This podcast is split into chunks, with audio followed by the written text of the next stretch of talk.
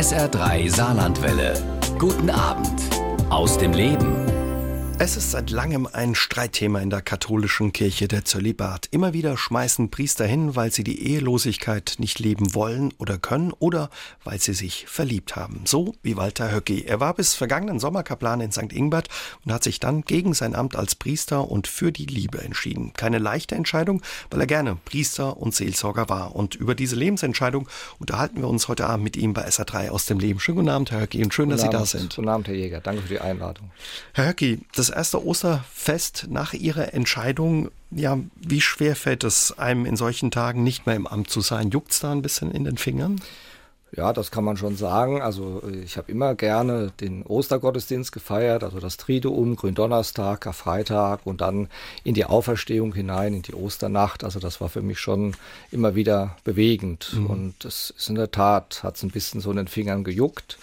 Und ich habe mir auch die Frage gestellt, wie ich jetzt mit dieser Herausforderung, wie man jetzt in der Corona-Krise den Gottesdienst feiert und auch den Menschen eben diese Auferstehungsbotschaft nahebringen kann. Mhm. Und äh, insofern, das wäre auch eine schöne Herausforderung für mich gewesen.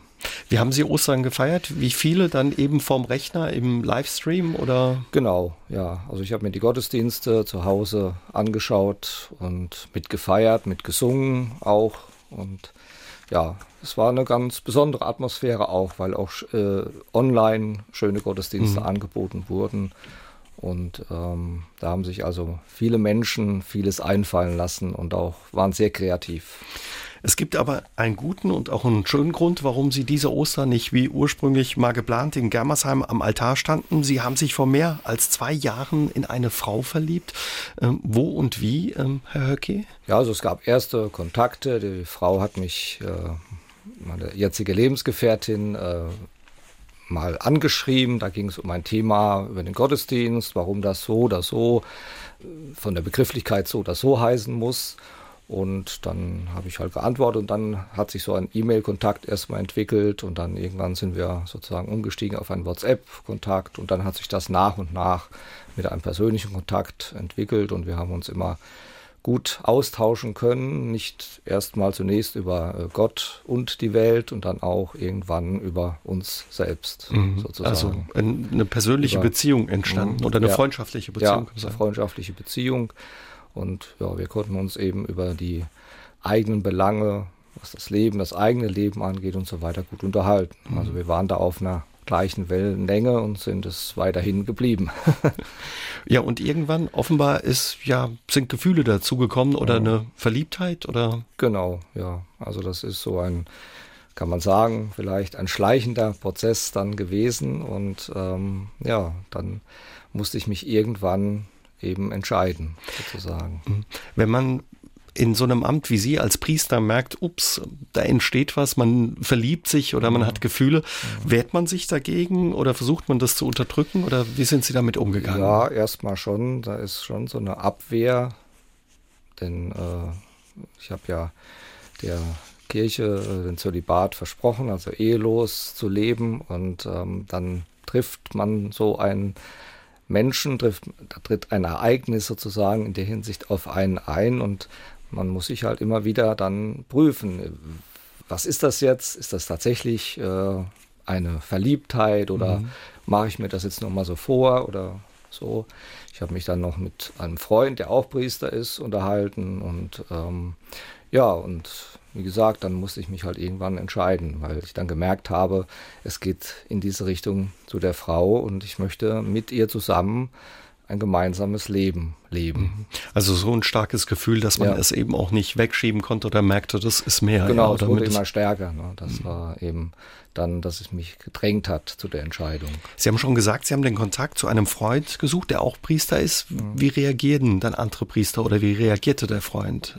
Er hat es äh, gut verstanden, sozusagen. Er ist auch, wir haben zusammen studiert, also wir waren praktisch äh, am Anfang noch. Und, ähm, aber er hat auch immer wieder mal nachgefragt, ob es jetzt tatsächlich, ob ich es ernst meine oder ob das jetzt tatsächlich nur so ein Hirngespinst ist und so weiter. Also er hat mich da eigentlich gut begleitet, sage ich mal, auf dem Weg mhm. und hat auch die Entscheidung letztlich verstanden. Wie war das für Ihre Partnerin? Ich stelle mir vor, für Sie ist es auch nicht leicht, wenn man sich in den Kaplan einer Gemeinde verliebt. Ja, das war auch eben äh, für sie eine schwierige Zeit.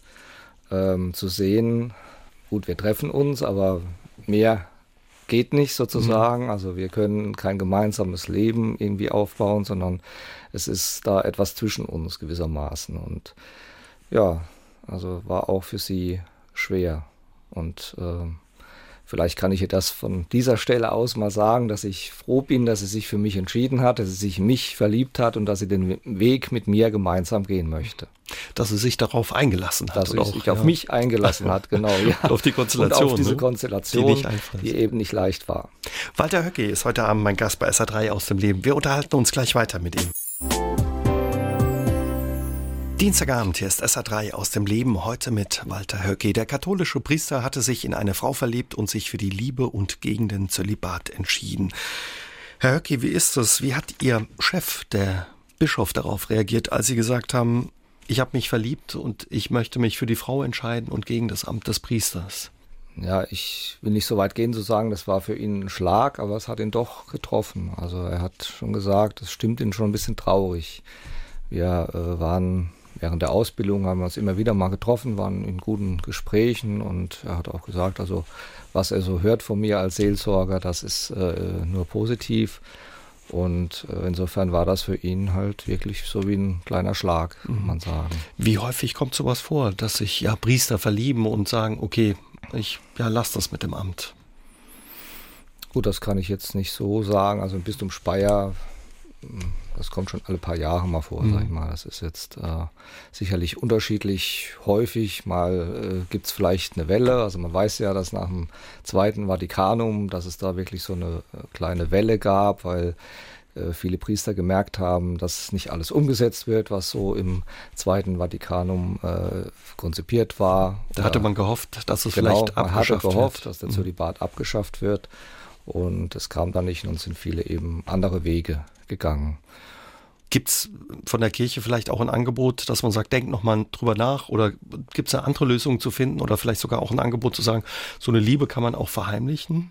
Nee, das Angebot äh, gab es jetzt bei mir in meinem Fall nicht. Was es gibt, ist, dass man sagt, äh, geht doch mal ein Jahr in dich sozusagen, ähm, Sabbatzeit wird man das nennen oder in meinem Fall hat der Bischof darum gebeten, dass ich nochmal äh, sechs Wochen drüber nachdenke und ich habe mich dann nochmal mit ihm getroffen und habe ihm dann meine endgültige Entscheidung dann auch mitgeteilt. Es mhm. ist kein leichter Weg, auch äh, aus dem Dienst auszuscheiden. Also insofern sollte äh, jeder, der das äh, erwägt, natürlich in sich gehen und äh, auch im Gebet mit Gott im Gespräch sein und da eben gucken, was ist der Weg. Mhm. Ist eben nicht nur ein Beruf, sondern ja eine Berufung. Ja, ja es ist eine Berufung. Ich habe mich ja erst mit 40 dazu entschlossen, diesen Weg zu gehen und äh, es haben sich ja dann sechs Jahre Studium und Ausbildung in, in der Pfarrei in einer Praktikumsphase angeschlossen.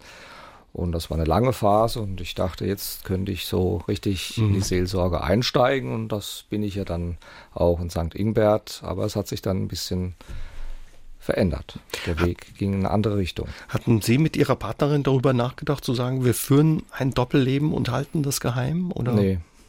Also da war ich von Anfang an klar und ich glaube, sie hätte das auch gar nicht äh, mitgemacht, denn das äh, führt ja zu Konsequenzen, die man gar nicht so einschätzen kann. Mhm. Also für mich war schon im Studium klar, als wir das Thema Zölibat und so weiter immer wieder mal besprochen hatten, wenn es mal so kommen sollte, wie es jetzt gekommen ist, dann würde ich eine Entscheidung fällen und nicht äh, irgendwie zweigleisig fahren mhm. Ist auch, wenn man ja ein Doppelleben leben würde, wahrscheinlich unheimlich kompliziert und man würde sich natürlich auch viel in beiden Bereichen nehmen dadurch. Ne? Genau, das ist einfach, man ist nicht frei im Kopf gewissermaßen, man kann sich halt dann nicht mit äh, beiden sozusagen mhm. auseinandersetzen. Das führt immer äh, dazu, dass man eben eins vernachlässigt und nicht mehr wirklich den Weg dann eben gehen kann, den man gehen will. Wie lange hat es dann gedauert, bis Sie sich ja von dem ersten Verliebtsein für die Liebe entschieden haben? Na gut, also der Weg hat, sagen wir mal, bis ein Jahr vor der endgültigen Entscheidung sozusagen, da war mir das auf jeden Fall äh, ganz klar, dass ich äh, jetzt drüber nachdenken mhm. muss und dieser Prozess des einen Jahres, der hat dann in diese Richtung geführt und er hat mich äh, innerlich auch immer wieder bestätigt. Also ich bin davon ausgegangen, dass Gott mir eine andere Spur ins Leben gelegt hat. ich dachte erst, naja, du kommst jetzt ein bisschen über Umwege in, in das Priesteramt. Also da, mein Weg war da schon nicht gerade. Und jetzt hat er nochmal eine Wendung genommen. Aber das ist dann so. Also es ist der katholische, schon verstorbene Theologe Johannes Burs hat es eben so gesagt, der Mensch wird des Weges geführt, den er gewählt hat. Und darauf vertraue ich auch. Mhm. Also da haben Sie dann eben Ihrem Glauben und Ihrem Gott auch vertraut. Ja, da, genau. Dass, also, er, dass er mich da auch führt und auch in diesen schwierigen Zeiten der Entscheidungsfindung da immer wieder begleitet. Walter Höcke kann sein Amt als Priester nicht mehr ausüben. Er hat sich für die Liebe zu einer Frau entschieden. Wir unterhalten uns heute Abend über seine Geschichte bei SA3 aus dem Leben. Herr Höcke, bevor Sie diese Entscheidung öffentlich gemacht haben, zu sagen, ich möchte nicht mehr Priester sein, weil ich mich verliebt habe, wie muss man sich das vorstellen? Haben Sie dann versucht, ja, diese Beziehung geheim zu halten oder hat man da immer die Angst, ertappt zu werden, von jemandem gesehen zu werden, wenn man sich trifft oder zusammen unterwegs ist? Nee, also ich würde sagen, wir haben uns ganz normal verhalten, äh, haben uns in der Stadt getroffen, also haben manchmal auch vielleicht ein Fest besucht oder so. Also äh, sicherlich hat sich der ein oder andere vielleicht gedacht, da ist er ja schon wieder mit der Frau unterwegs. Mhm. Denn wenn ein Priester mit einer Frau unterwegs ist, dann stellen sich ja zumindest äh, viele Menschen dann die Frage, oh, was ist da im Busch oder so. Äh, aber ich habe da jetzt nichts gehört, also dass mhm. jemand äh, da schon irgendeinen Verdacht geäußert hätte oder so in, in, in irgendeine Richtung. Und hatten auch nicht die Sorge, ja, da ertappt oder äh, ja, ertappt zu werden? Nee, also da sind wir eigentlich ganz selbstbewusst sozusagen gewesen. Im Sommer 2019 haben Sie quasi dann in Ihrem letzten Gottesdienst in St. Ingbert mhm. die Gemeinde eingeweiht. Ganz offen haben Sie das gemacht. Nach Ihrer Abschlusspredigt verkündigt, dass Sie Ihren priesterlichen Weg nicht fortsetzen werden und ja mit dem Zölibat an eine Grenze gestoßen sind. War Ihnen das wichtig oder warum haben Sie das so gemacht, die Gemeinde einzubinden? Das war mir wichtig, genau. Also normalerweise hätte ich mich bei diesem Gottesdienst ja verabschiedet, denn ich wäre ja dann nach Germersheim gegangen. Also ich hätte ja auch sagen können, gut, ich bin ja dann eh weg gewissermaßen. Mhm. Ich habe ja dann meinen Dienst getan und hätte mich jetzt eh verabschiedet. Aber mir war wichtig, dass ich eben mit den Menschen, mit denen ich drei Jahre lang unterwegs war, auf der Suche nach Gott, den Gott im Leben, dass ich den Menschen auch äh, dann eben mitteile, was jetzt äh, mein Leben betrifft und wie mein Lebensweg jetzt aussieht und dass es eben nicht mehr der priesterliche Dienst ist, den kann, ich. Kann, kann man das so einfach machen oder muss man da den Bischof fragen oder hat er vielleicht auch gesagt, nee, Walter, bitte nicht machen? Man muss es natürlich dem Bischof dann mitteilen und äh, normalerweise fragt man an, aber ich war in meiner Entscheidung ja schon so sicher, dass ich ihm diese Entscheidung dann eben mitgeteilt habe. Mhm. Er hat mich dann noch zu einem Gespräch erstmal eingeladen, um die Sachlage nochmal für sich klar zu haben und hat mir dann eben noch sechs Wochen Bedenkzeit nochmal gegeben. Und in einem letzten Gespräch hat er dann eben gesagt, ja, ich sehe, Sie sind sich sehr sicher und ähm, so schade es eben ist, ich muss Sie ziehen lassen. Wie war Ihr Gefühl dann, bevor Sie die Gemeinde informiert haben? Nervös oder auch erleichtert? Oder?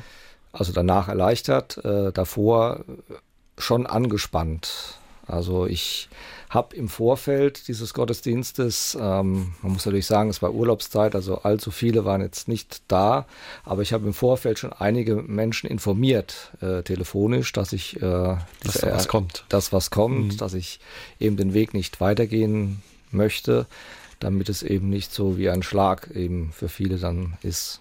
Mhm. Wie hat die Gemeinde reagiert?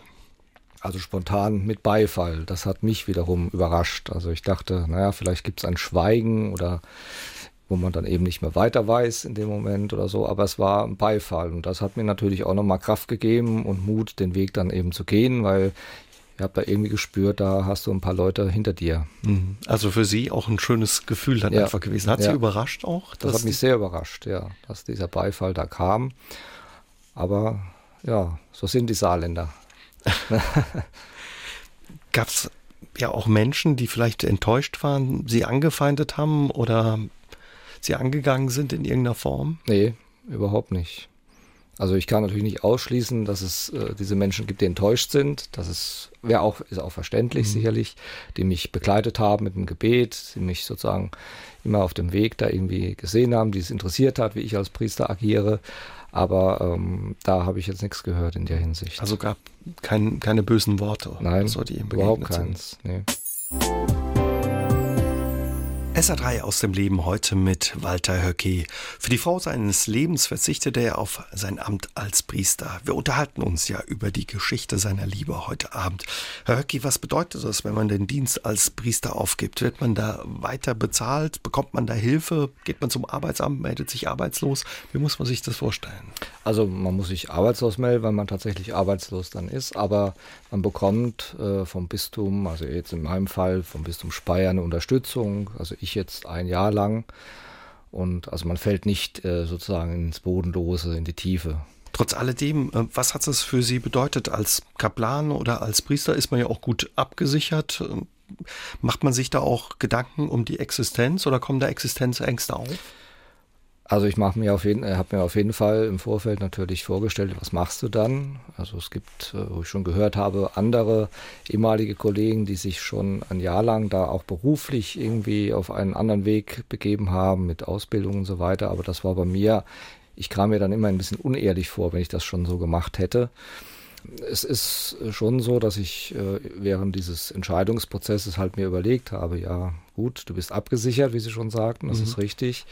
Und jetzt fällst du, wenn auch nicht ins Bodenlose, aber doch in eine gewisse Arbeitslosigkeit hinein. Du hast ja äh, dir einiges erworben und äh, mit der Priesterweihe ist ja eben dann verbunden. Man geht in die Seelsorge und ist sozusagen ganz bei den Menschen. Das ist ja auch etwas, das dann äh, wegfällt. Also man, ich war ja immer interessiert an den Lebensgeschichten der Menschen, an den Sorgen, auch an den Freuden natürlich, die ich auch gerne mit ihnen geteilt habe. Und das fällt ja auch weg. Mhm. Also natürlich kommen manchmal äh, noch ehemalige Schäfchen sozusagen, die mich anrufen und äh, mal hören wollen. Ah, und dann kommt man dann doch, ah, ich habe übrigens doch da das Problem und so. Und das also, ist für Sie auch okay, wenn sich das da nochmal einer Das ist für mich auch okay, mhm. weil ich bin ja weiterhin äh, Priester sozusagen. Äh, wenn auch jetzt eben suspendiert und ähm, aber ich fühle mich trotzdem noch als Seelsorger, wenn jemand kommt äh, und das habe ich ja in meiner Erklärung, die ich am Ende des Gottesdienstes verlesen habe. Ich bin jederzeit gesprächsbereit, über Gott und die Welt zu sprechen. Als Priester wird man ja geweiht, das ist ein Sakrament, das kann man ihnen nicht nehmen. Nein, das ist ein unauslöschbares Sakrament, wie man im Kirchenrecht sagt. Und das bleibt erhalten. Sie dürfen bloß ja, Ihr Amt dann eben nicht mehr ausführen. Genau. Also dür ja. dürfen nicht die Sakramente spenden. Genau, also ich darf nur im Notfall die Krankensalbung spenden, wenn ich jetzt an einem Unfall vorbeikäme und es würde jemand um die Krankensalbung bitten und dann dürfte ich die spenden. Mhm. Fällt sowas schwer, wenn man diese Dinge, die man auch gemacht hat über Jahre, dann nicht mehr machen darf? Oder? Ja, also ich habe mir gerade so in den letzten Wochen als es auf das Ende meines priesterlichen Dienstes zulief, da schon immer wieder die Gedanken gemacht, das war jetzt deine letzte Hochzeit und das hat mir auch immer Spaß gemacht, die letzte Taufe die letzte Beerdigung, wobei die jetzt nicht unbedingt Spaß macht, mhm. aber da kann man eben dann doch äh, Menschen Trost spenden. Für Menschen so also das war, ne? mir, war mir wichtig und ähm, ja, das war immer so jetzt, das war das letzte Mal. Also das hat natürlich schon in mir auch ein bisschen geschmerzt. Wie ist das? Bietet einem die Kirche dann, es gäbe ja sicherlich auch andere Möglichkeiten, sie zu beschäftigen, was an, zu sagen, sie können als Religionslehrer äh, arbeiten oder irgendwie sonst sich in der Gemeinde engagieren. Sie haben ja Wissen und eine Ausbildung, die ja auch hilfreich und nützlich sein könnte. Ja, also das geht zunächst nicht. Man muss laisiert werden, also man muss in den Laienstand zurück. Ich bin ja als Priester äh, ein sogenannter Kleriker und äh, ich müsste dann über Rom, müsste ich das beantragen und erst dann könnte ich wieder in den kirchlichen Dienst und könnte oder in, den, in der Kirche äh, Job annehmen mhm. oder überhaupt äh, mich bewerben sozusagen. Gibt es Kollegen, die das gemacht haben? Ja, also ich habe schon von einigen gehört, die das gemacht haben. Das, das ging ja auch immer unterschiedlich schnell. Unter Johannes Paul II., der hat da äh, versucht, das ein bisschen in die Länge zu ziehen. Da hat das sehr viele Jahre gedauert. Also es ist natürlich klar, man hat immer Bedenkzeit, ob, das, ob man den Schritt wirklich dann letztlich noch gehen will. Aber es haben einige gemacht, die dann auch heiraten wollten, kirchlich. Und das ist ja mir auch verwehrt, so gewissermaßen. Und ähm, ja, eben um auch bei der Kirche dann einen Beruf ausüben zu können. Wieso ist Ihnen das verwehrt äh, zu heiraten, Herr Okay. Also Sie müssten sich trennen von Ihrer Priesterweihe, also quasi wieder ins Laienamt zurücksetzen Genau, ich müsste mich äh, ins Laienamt zurücksetzen lassen und dann könnte ich kirchlich heiraten, was aber in meinem Fall jetzt nicht geht, weil meine Lebensgefährtin geschieden ist. Mhm. Wäre das für Sie eine Option, um wieder bei der Kirche zu arbeiten, zu sagen, okay, dann lasse ich mich in den Laienstand zurückzuversetzen? Oder? Also im Moment eigentlich noch nicht. Äh, ich habe mir natürlich mal Gedanken drüber gemacht, aber im Moment habe ich mir da jetzt äh, noch keine Schritte sozusagen vorgestellt. Also hängt man da doch ein Stück weit an dieser Weihe dann offenbar. Ja, also was jetzt den kirchlichen Dienst angeht, auf jeden Fall. Wie war für Sie der, der Gang zum Arbeitsamt? Ist es schwer gefallen?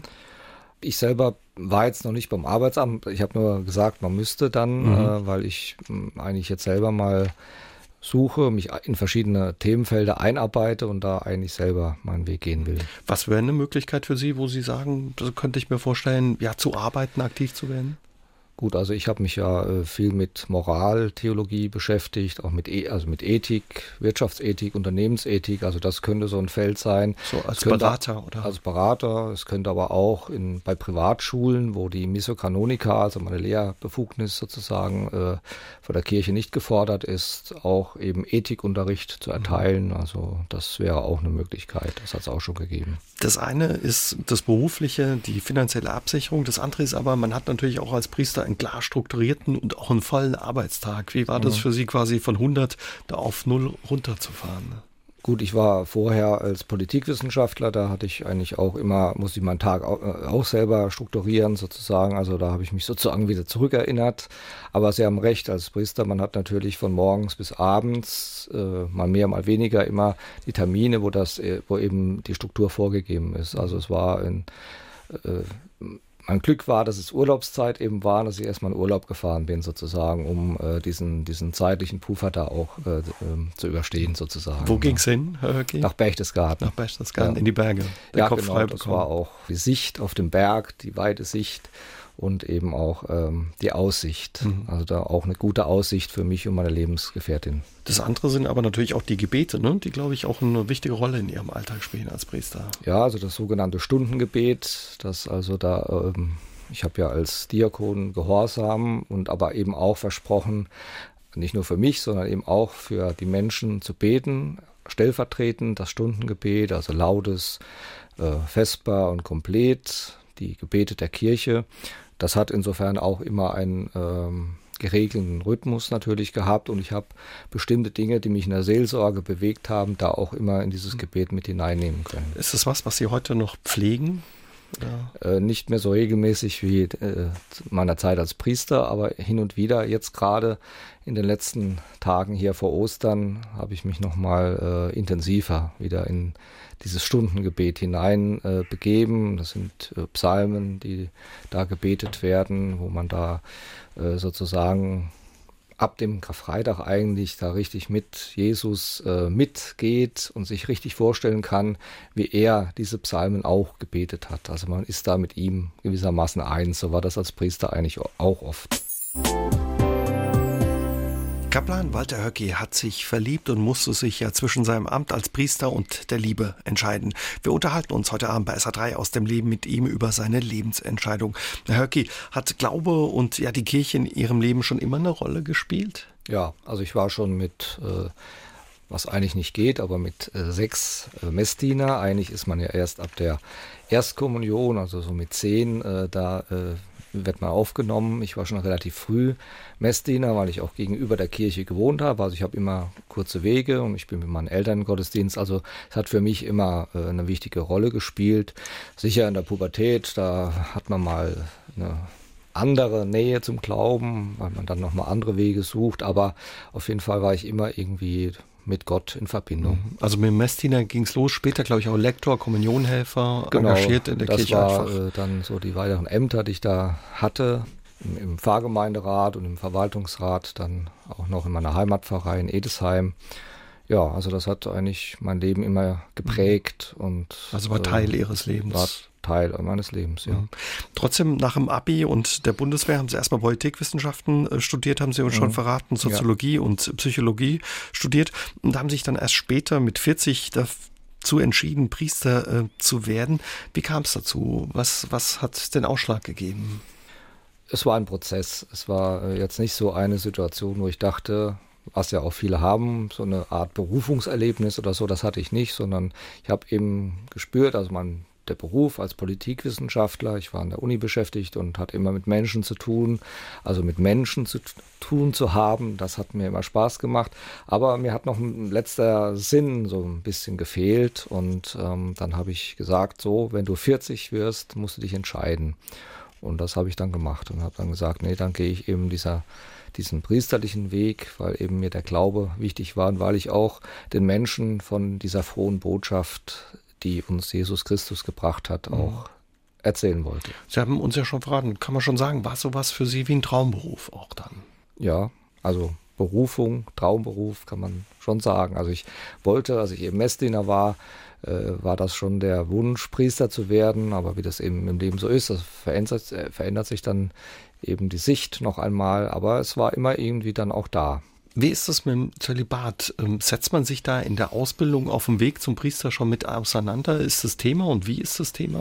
Ja, es ist äh, Thema, also man hat Gesprächskreise, es wird immer wieder, ähm, es gibt Vorlesungen eben zunächst mal, wie sich das alles in der Geschichte so entwickelt hat und aber eben auch äh, in Gesprächen mit dem Spiritual, das ist im Priesterseminar der geistliche Begleiter, äh, wird man immer wieder auf das Thema angesprochen, damit konfrontiert, mal nachgefragt, wie geht's dir damit?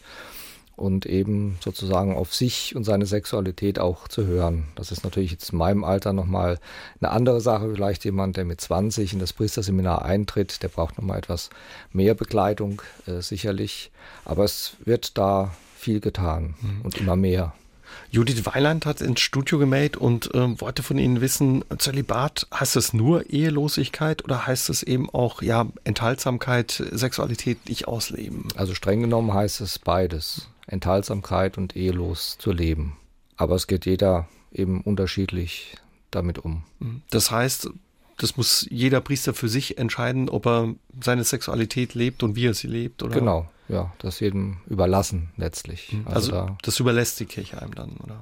Gut, streng genommen nicht, weil es ist ja vorgegeben, aber äh, im Prinzip äh, kann sie ja da sozusagen nicht äh, hineingreifen, sondern es muss halt jeder selbst verantwortlich eben damit mit seinem geistlichen Begleiter, wenn er eben einen anderen Priester oder eine Person hat, mit der er reden kann, äh, sich damit auseinandersetzen und dann eben einen Weg für sich finden, den er gehen kann. Mhm. Ist das Thema unter Priestern auch? Tauscht man sich da aus oder kriegt man was mit, wie Kollegen damit umgehen mit der eigenen Sexualität? Also wenn dann eher im Studium, also im äh, so, als ich dann äh, in der Pfarrei war, äh, habe ich jetzt da nichts mehr gehört jetzt von anderen Priestern äh, mhm. oder eben auch überhaupt gehört, dass das jetzt irgendwie äh, ein Thema wäre gerade oder so. Also das, das setzt man sich eigentlich nicht mehr mit auseinander im Gespräch mit anderen, außer man hat eben einen geistlichen Begleiter oder man mit einem Freund oder so, dann schon man liest immer wieder oder hört auch, dass, dass es Priester gibt, die Freundinnen haben oder mhm. was weiß ich, wie auch immer, mhm. versuchen ihre Sexualität zu leben. Das kriegt man dann eben nicht mit untereinander in dem Kreis der Priester. Nee, also ähm, man hört manchmal natürlich was, aber vom Hören sagen, es ist ja immer so eine Sache dann. Gab es in Ihrer Ausbildung schon Kollegen, die gesagt haben, oh, das Zölibat, ich kann es mir doch nicht vorstellen, ja. ich entscheide mich dagegen, ich suche mir was anderes? Ja, also es gab äh, in der unterschiedlichsten Phase. Also manchmal ist es schon am Anfang, wo er merkt, nee, das ist doch nicht für mich, das, das ist doch für mich nicht der richtige Weg. Oder eben bevor man in den Pastoral, also man hat ein Studium und dann tritt man in den Pastoralkurs der Diözese ein und da hat man sozusagen nochmal Gespräche mit dem Bischof, mit dem Regens, wo man eben nochmal sich darüber jetzt selber vergewissert und auch äh, die Verantwortlichen des Bistums sich vergewissern ob das dann auch der richtige Weg ist. Also es sind dann schon nochmal so gewissermaßen sinnvolle Barrieren, äh, damit man eben nicht den, den falschen Weg äh, einschlägt. Hatten Sie Bedenken, dass es bei Ihnen da Probleme geben könnte mit Nein, dem also, Zölibat? Als ich auf dem Weg war, bis ich eben meine Lebensgefähr jetzige Lebensgefährtin traf, nicht. Mehr als ein Dreivierteljahr ist es jetzt her, dass Walter Höcki sein Amt als Priester aufgegeben hat, weil er sich in eine Frau verliebt hat, mit der er zusammenleben wollte. Wir unterhalten uns heute Abend mit ihm darüber bei SA3 aus dem Leben. Herr Höcki, was würden Sie sagen oder wie empfinden Sie das? Wie zeitgemäß ist es, dass ja katholische Priester noch zur Ehelosigkeit verpflichtet werden? Macht aus Ihrer Sinn das Zölibat überhaupt noch Sinn?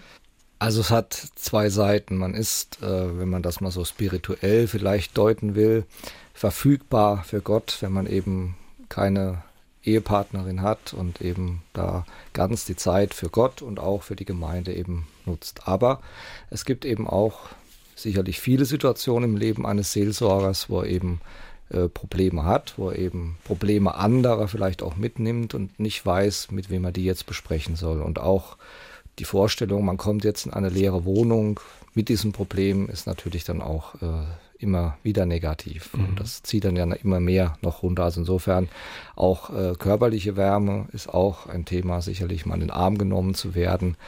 Und das äh, bereinigt schon manches. Sie haben äh, schon vieles angesprochen. Der Beruf des Priesters ist ja mittlerweile auch eine große Belastung. Vereine werden immer größer. Mhm. Ähm, man hat viel zu tun.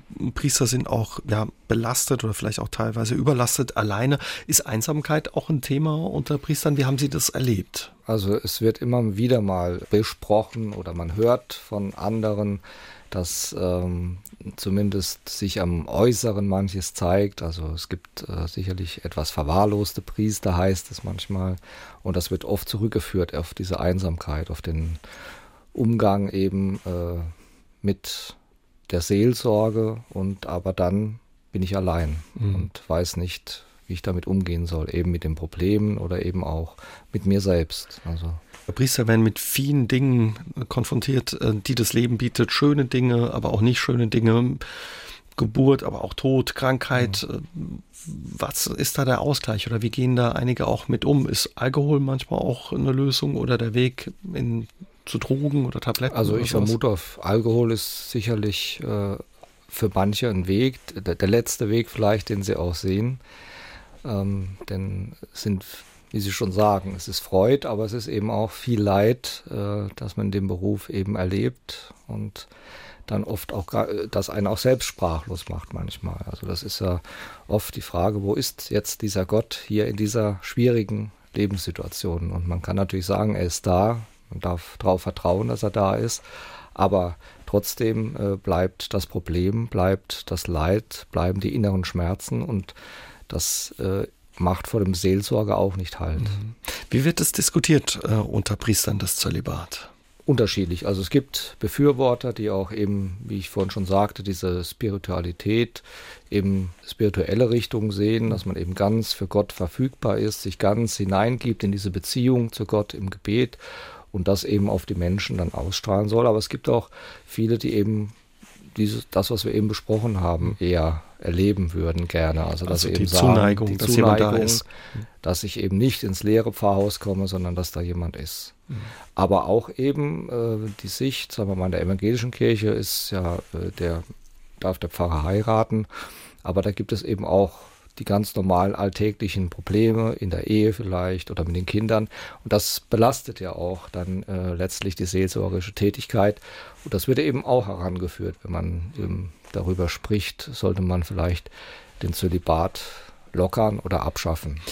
Sie kennen beide Seiten. Glauben, was glauben Sie mit Ihrer Erfahrung? Lässt sich das vereinbaren? Partnerschaft, Familie und der Beruf des Priesters, das Amt des Priesters? Gut, es ist immer schwer letztlich zu sagen. Also für mich würde ich vielleicht sagen, hätte es sich vereinbaren lassen. Das kann ich schon sagen. Für andere vielleicht wiederum nicht, weil sie eben dann mit den Problemen, die es vielleicht in der Beziehung gibt oder auch mit dieser äh, Zeitintensität der Seelsorge immer ein schlechtes Gewissen. Ich vernachlässige die Familie, aber das haben letztlich viele, die einem Beruf nachgehen sind. und mhm. deren äh, Zeit eben da äh, ähm, Richtung Beruf eben eher geht. Also macht es Zölibat, der Zölibat aus Ihrer Sicht in der Form keinen Sinn mehr. Es ist nicht mehr zeitgemäß. Ja, ich würde es nicht so sagen. Ich würde eher sagen, man soll es nicht verpflichtend machen. Man sollte, wenn jemand das für sich entscheidet, eben ihm diese freiwillige Entscheidung ja, aber nicht verpflichtend. Also da denke ich, äh, sollte man andere Modelle, einen anderen Weg auch gehen in der Kirche. Und es wird ja im Moment auch von der Weltkirche her gerade vieles diskutiert. Walter Höcke musste sich entscheiden zwischen seinem Beruf als Pfarrer in St. Ingbert und der Liebe. Keine leichte Entscheidung für ihn, denn beide liebte er. Wir unterhalten uns heute Abend bei SA3 aus dem Leben mit ihm über seine Geschichte. Hm, Herr Höcke, ich habe bei der Vorbereitung eine Zahl gesehen. Es wird vermutet, dass gut 50 Prozent aller katholischen Priester in Beziehungen leben mit einer Frau oder einem Mann. Was ist dran an ähm, so einer Zahl aus Ihrer Erfahrung? Gut, es ist eine Schätzung, aber ich würde sagen, es klingt realistisch. Also die Welt hat sich geändert. Das ist, ähm, man ist als Seelsorger ähm, nicht mehr von dieser Welt weg. So früher waren die, äh, wenn man sagen, die Pfarrer etwas abgehoben, hatten ähm, da einen anderen Stand auch in der Gemeinde gewissermaßen, waren unangefochten. Ähm, das hat sich alles verändert. Man erlebt mehr Druck, man die Welt ist auch schneller geworden und man muss natürlich auch gucken, wie man als Mensch da äh, hinterherkommt. Deswegen kann ich mir schon vorstellen, dass da viele Sehnsüchte sind nach einem Partner, nach einer inneren Heimat, auch bei einem anderen Menschen, wo man aufgefangen wird, wo man das alles auch verarbeiten kann und wo man eben sagt, ja, wir gehen zusammen diesen hm. Weg eben. Wissen Sie von anderen Priestern, die ja auch in einer Beziehung leben oder Probleme äh, mit dem Zölibat haben hatten? Gibt es da einen Austausch? Also persönlich äh, kenne ich jetzt keinen. Was glauben Sie? Da ist ja auch viel in den Bewegungen in der Kirche. Sie haben es gesagt. Wird sich da noch was ändern? Fällt das Zölibat? Gut, ob der Zölibat fällt, äh, kann, also ich weiß nicht, ob ich das noch erlebe. Das ist in der Kirche immer auch eine längere Sache. Aber vielleicht gibt es andere Wege, andere Modelle, dass man eben auch sagt, dass es ähm, gerade eben, weil nicht mehr so viele Priester da sind, dass man eben sagt, äh, man weiht äh, jetzt schon verheiratete Männer, die eben man befähigt auch, oder wo man sagt, es sind äh, fähige Leute für die Seelsorge. Äh, das ist halt die Diskussion, die eben in Amazonien und so weiter ähm, da geführt wurde, wo es auch ein Dokument gibt und wo sich ja äh, Papst Franziskus nur vordergründig zunächst mal dagegen entschieden hat. Aber äh, die Diskussion ist weiterhin äh, am Laufen. Mhm. Warum glauben Sie, halten viele in der katholischen Kirche daran noch fest? Was man so hört, immer die Tradition auch. Ne? Also mhm. viele haben Angst, wenn man sozusagen Stück für Stück was aufgibt, dass man letztlich auch seine Identität verliert. Weil die Kirche hat immer auch äh, das Problem gehabt, ähm, eine Verbindung zur Welt aufzunehmen gewissermaßen. Erst mit dem Zweiten Vatikanum, mit Johannes im 23. hat sich die Kirche so richtig auch der Welt und ihren Problemen geöffnet. Und, aber die Gefahr ist halt auch immer dabei, äh, dass man sich dann selbst verliert sozusagen, dass man einem Zeitgeist folgt und letztlich ist man dann für die Menschen auch keine Hilfe mehr. Also mhm. ich denke, das ist so ein ganz wichtiges Thema, das ähm, manche Kreise eben in der Kirche dann noch umtreibt. Wobei viele Gläubige würden das unterstützen, wenn äh, Priester heiraten dürften, ja. eine Familie haben dürften. Das merken wir auch an den Mails, die heute Abend äh, bei uns ankommen ja. von Hörerinnen und Hörern, ja. die sagen, warum ähm, ja verwehrt man Priestern diese Liebe und die Wärme, die damit einhergeht. Also die Gläubigen oder ein Großteil der Gläubigen hätte man wahrscheinlich hinter sich. Ja, also das war auch in den Gesprächen, die ich äh, nach meiner Entscheidung da immer wieder geführt habe, so das Thema. Ne? Also das eben das totale Unverständnis. Ich meine, theoretisch ist, ist es klar, man weiß, Priester dürfen eben nicht heiraten, aber wenn man dann jemanden kennt, also eben mich dann in dem Fall, und dann hat man nochmal eine ganz andere Beziehung und dann kann man das auch an einem festmachen. Und das war eben auch so das Thema, also totales Unverständnis bei den meisten. Mhm. Ja. Man hört auch äh, immer wieder von Priestern, die Kinder haben, sich aber nicht zu den Kindern bekennen können, was sehr schmerzhaft natürlich für die Kinder, die Frauen, aber auch für den Priester ist. Wenn man sowas hört, denkt man, warum muss es den Schmerz dann geben? Ne? Ja, das ist eben äh, wirklich schlimm und es ist auch nicht, äh, würde ich sagen, eben dieser Botschaft, die wir ja vertreten, eben der Barmherzigkeit und der Liebe dann auch ähm, letztlich da gefolgt, sondern äh, eben einen Weg an starren äh, Gesetzen, da äh, hält man fest. Und ähm, aber wie gesagt, es ist ja einiges im Gange schon. Ist es für Sie manchmal auch schwer zu akzeptieren und nachzuvollziehen, dass man daran festhält? Oder auch ein Ärger oder Frust Also ich, ich kann es verstehen, mhm. aber ich sehe natürlich jetzt für meinen Lebensweg da schon auch eine gewisse Tragik eben drin, weil ich äh, ja wie gesagt mit äh, als Quereinsteiger äh, in, und mit einer gewissen Leidenschaft in diesen Beruf oder in diese Berufung hineingegangen bin und dann eben mich entscheiden musste. Und das ist natürlich schon eine gewisse Tragik. Und auf dem Entscheidungsweg hat mich das natürlich auch da manchmal ähm, ein bisschen runtergerissen. Mhm. Natürlich muss das denn so sein, aber es ist dann so. Auch verärgert dann? Nee, verärgert war ich nicht. Ich wusste ja im Vorfeld, auf was ich mich einlasse gewissermaßen. Und wie gesagt, ich hatte immer im Studium schon ähm, gesagt, wenn mal wirklich so eine Situation käme, äh, dass ich mich verlieben würde und dass es wirklich so ernst ist, dass ich sage, äh, mit dir möchte ich eben meinen Weg weitergehen, dass ich mich dann eben entscheiden werde.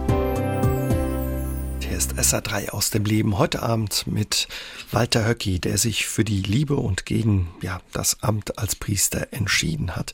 Herr Höcki, wären Sie ohne ja, Zölibat Priester geblieben? Ja, also das war das einzige Hemmnis, was mich da jetzt äh, eben getroffen mhm. hat, dass es den Zölibat gibt. Ansonsten wäre ich Seelsorger geblieben. Und ähm, falls sich äh, in der Kirche was ändern sollte und ich das eben noch in einem gewissen Alter dann auch äh, leisten kann, würde ich gerne auch als Seelsorger wieder arbeiten. Mhm. Wäre zum Beispiel für Sie auch eine Möglichkeit oder eine Option, dass Sie sagen, Sie konvertieren äh, zum evangelischen Glauben, um als Priester noch einmal als Pfarrer arbeiten zu können? Also es war ganz witzig. Also ein paar Tage nachdem ich meine Entscheidung bekannt gegeben hatte, habe ich den evangelischen äh, Kollegen getroffen und der hat gesagt, also bei uns ist immer eine Tür offen sozusagen. Aber darüber habe ich mir jetzt noch keine Gedanken gemacht, weil das wäre dann auch nochmal ein größerer Schritt, sage ich mal, jetzt die Kirche zu verlassen und mhm. äh, in eine andere Kirche, in der ich ja jetzt eigentlich kein, äh, überhaupt keine Heimat. Gut, wir haben natürlich den Bezug zu Jesus Christus, das ist klar, aber es ist nochmal eine ganz andere Art, diesen Glauben zu feiern und ähm, aber man weiß ja nie.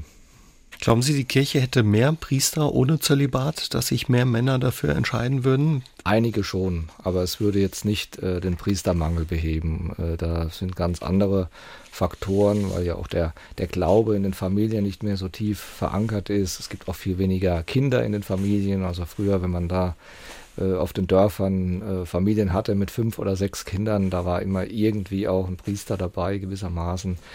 Also ich, die Zeit hat sich eben geändert. Also der, es, was wohl kommen wird, ist, dass es immer mehr äh, Quereinsteiger gibt. Also das hat man in den Priesterseminaren immer wieder auch gelesen, dass es also ein Großteil auch eben Quereinsteiger sind, die sich äh, eben, die ihren Glauben nicht in der Familie gefunden haben, sondern eben auf äh, anderen Wegen eben und zu anderer Zeit eben äh, dann zum Glauben gefunden haben und dann gesagt haben, ich gehe diesen Weg. Aus Ihrer Sicht, wo müsste sich die katholische Kirche bewegen oder wo müsste sich Ihrer Meinung nach äh, die Kirche, die katholische, verändern? Ja, es ist halt, ähm, wir müssen die Lebensthemen der Menschen mehr in den Blick nehmen. Ich denke, wir haben unsere Gottesdienste, wir haben bestimmte Strukturen, aber wir sind noch ein bisschen von den Menschen weg. Also wir haben ein bestimmtes Klientel, sage ich mal, das wir auch bedienen mit unseren Gottesdiensten, aber wir finden wenig Formen, um auch äh, andere Menschen mit hineinzunehmen und deren Probleme auch in Worte zu fassen und auch in eine Feier, in einen Ritus zu bringen. Das denke ich ist noch, äh, da ist noch ein weiter Weg. Wäre es da vielleicht auch nicht hilfreich, ja, wenn Priester eben Familien hätten und Probleme anders kennen, die vielleicht auch andere Familien haben, junge Familien? Also ich denke, es erleichtert auf jeden Fall den Zugang, weil äh, man hat eben den Zugang auch zu diesen Problemen, was eine junge Familie eben so hat, äh, am Start und so weiter. Äh, insofern kann man sich da besser hineinversetzen und es würde sicherlich für die Kirche auch äh, fruchtreich sein. Sie haben mir verraten, Sie haben nicht nur eine Lebenspartnerin gefunden und sich dafür entschieden, sondern auch, ja, zwei Kinder quasi dazu bekommen. Ihre Partnerin hat zwei Kinder. Wie war das für Sie, ja auf einmal ja auch eine Familie zu haben? Ja, das ist also, äh, es gab ja diese Fernsehsendung, wie ich auch vorhin sagte, ich heirate eine Familie. Gut, da waren es wohl, wenn ich mich recht entsinne, auch mehrere Kinder. Aber äh, es ist äh, schön für mich, also dass ich mhm. damit ähm, na sag mal, Pubertierenden auch äh, zu tun habe und aber deren Weltsicht auch äh, sehe und äh, erleben kann und auch immer wieder äh, für mich reflektieren kann. Äh, und damit werde ich natürlich auch, obwohl ich jetzt auf die 50 zugehe, bleibe ich auch ein bisschen jung. Mhm. Also eine Bereicherung höre ich daraus. Auf jeden Fall eine Bereicherung, ja. Wollen Sie heiraten? Gibt es da Pläne? Oder? Ja, wir wollen heiraten. Ja. Also da steht ähm, was Schönes an und dann auch ein Fest, dann wird das, das entsprechend ist, gefeiert. Je nachdem, wie eben jetzt die Corona-Krise das auch noch zulässt mhm. und äh, ja. Sie sind auch in St. Ingbert wohnen geblieben. War ja. das eine bewusste Entscheidung oder? Es war eine bewusste Entscheidung, äh, wobei ich mir natürlich der Schwierigkeiten da auch äh, klar war. Aber es hat sich letztlich dann eben, sage ich mal, nicht als negativ erwiesen, sondern wie gesagt, wir hatten viel Zuspruch und es, ich denke, es hat sich vieles normalisiert und ich fühle mich in St. Ingbert, im Saarland überhaupt, auch sehr wohl. Wie geht es für Sie weiter? Ähm, was sind Ihre Pläne? Gut, ich werde mich jetzt äh, beruflich versuchen zu orientieren in eine Richtung und da eben mal zu gucken, was äh, mit meinem Wissen, mit meinen Fähigkeiten da möglich ist, was ich auf die Beine stellen kann und eben dann äh, auch das Privat, das Familiäre dann eben neu äh, auf eine neue Ebene zu stellen, mhm. gewissermaßen durch eine Heirat bei allen Herausforderungen und Problemen, die ja mit der Entscheidung für Sie und vor allen Dingen nicht leichten Entscheidung für Sie zwischen Priesteramt und äh, Partnerin einhergingen, Sie wirken nicht, als würden Sie damit hadern oder hätten das bereut oder täuscht der Eindruck? Nein, das habe ich zu keiner Sekunde bereut. Ich habe manchmal eben bedauert, dass eben die Bedingungen so sind, dass die Kirche das nicht zulässt, aber ich bin mit mir da im Reinen und auch mit Gott im Reinen, denn ich habe immer gespürt, dass er an meiner Seite ist und auch diesen Weg mit mir und meiner Lebensgefährtin und unseren Kindern mitgeht. Herr Höcki, dann wünschen wir Ihnen und Ihrer Partnerin, Ihrer Familie alles Gute. Vielen Dank, dass Sie heute Abend mein Gast waren ja. und uns Ihre Geschichte erzählt haben. Vielen Dank. Gerne. SR3 aus dem Leben. Immer dienstags im Radio, danach als Podcast auf sr3.de.